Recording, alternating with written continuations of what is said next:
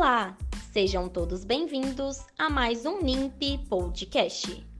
O NIMP é o Núcleo Integrado de Pesquisa e Inovação Científica, coordenado pela professora doutora Andréa Cândido dos Reis. Eu sou Beatriz San, pesquisadora do Grupo NIMP. Confira mais um episódio do NIMP Podcast.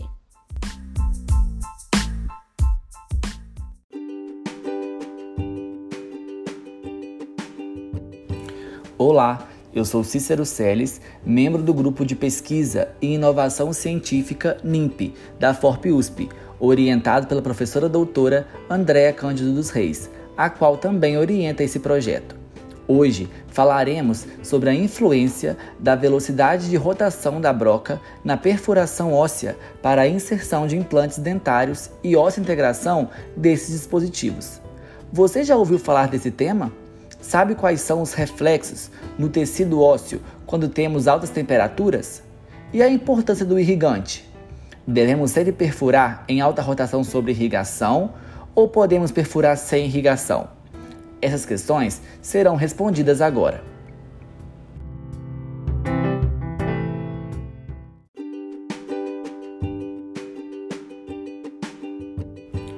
Reabilitações com implantes representam um mecanismo eficaz de devolver função estética, mastigatória, autoestima do paciente e também saúde bucal. Quando se forma uma boa quantidade óssea remanescente ao redor desse implante, impedindo sua mobilidade, temos uma estabilidade primária que fomentará a óssea integração bem-sucedida. Porém, alguns fatores podem gerar falhas nesse processo de óssea integração como hábitos de tabagismo, doenças crônicas como diabetes e hipertensão, carência nutricional, problemas técnicos durante o procedimento, equívocos no planejamento cirúrgico e protético e indicação incorreta quanto à forma e tamanho desses dispositivos.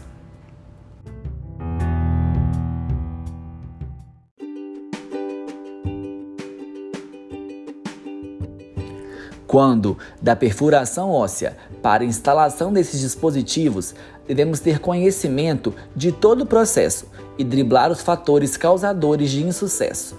Assim, inerentes ao parâmetro de corte da broca, devemos optar por brocas novas com alta capacidade de corte, pois a presença de desgastes das mesmas gera um trauma termomecânico com regiões ósseas necróticas indesejadas, reflexo de um superaquecimento ósseo.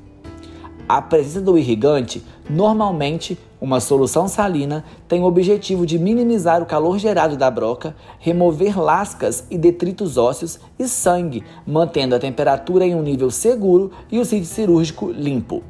Descrito por Erickson e colaboradores lá em 1983, Temperaturas acima de 47 graus Celsius geram danos biológicos irreversíveis ao tecido ósseo, devendo assim manter a temperatura em níveis menores que esse proposto.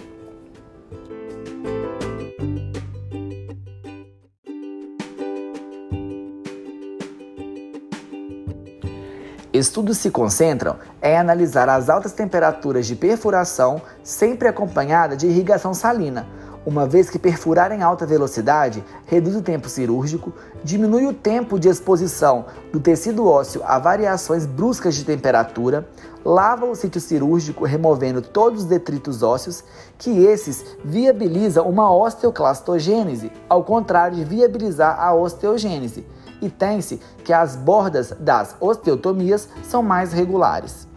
Por outro lado, também existem estudos na literatura acerca de perfurações em baixas velocidades na ausência de irrigação, dizendo que os detritos ósseos formados por essa perfuração e mantidos no sítio cirúrgico possuem um potencial osteogênico e apresentam melhores resultados de estabilidade primária e integração a texturização e a heterogeneidade das paredes ao perfurar em baixas velocidades favorecem a retenção de coágulo sanguíneo e, consequentemente, neoformação óssea.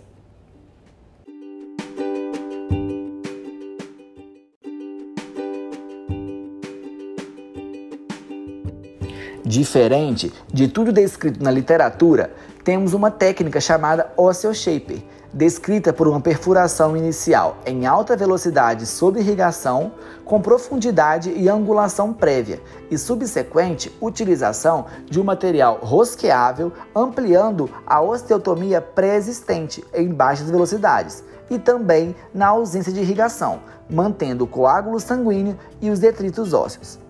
Com todo esse estudo, podemos concluir que a literatura não indica um valor específico de velocidade e rotação ideal da broca. E existe também uma divergência quanto ao uso do agente irrigante. Sua presença pode ser benéfica ao resfriar e impedir a necrose térmica, ou também por lavar proteínas sinalizadoras e ser desfavorável na óssea integração.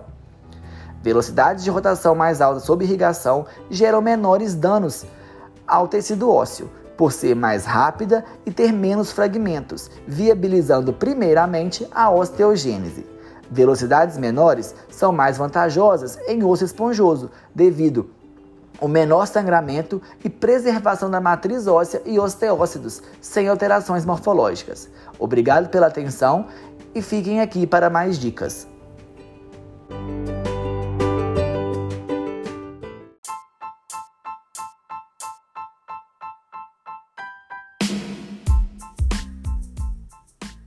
O Grupo NIMP agradece pelo podcast. Esperamos você no próximo episódio.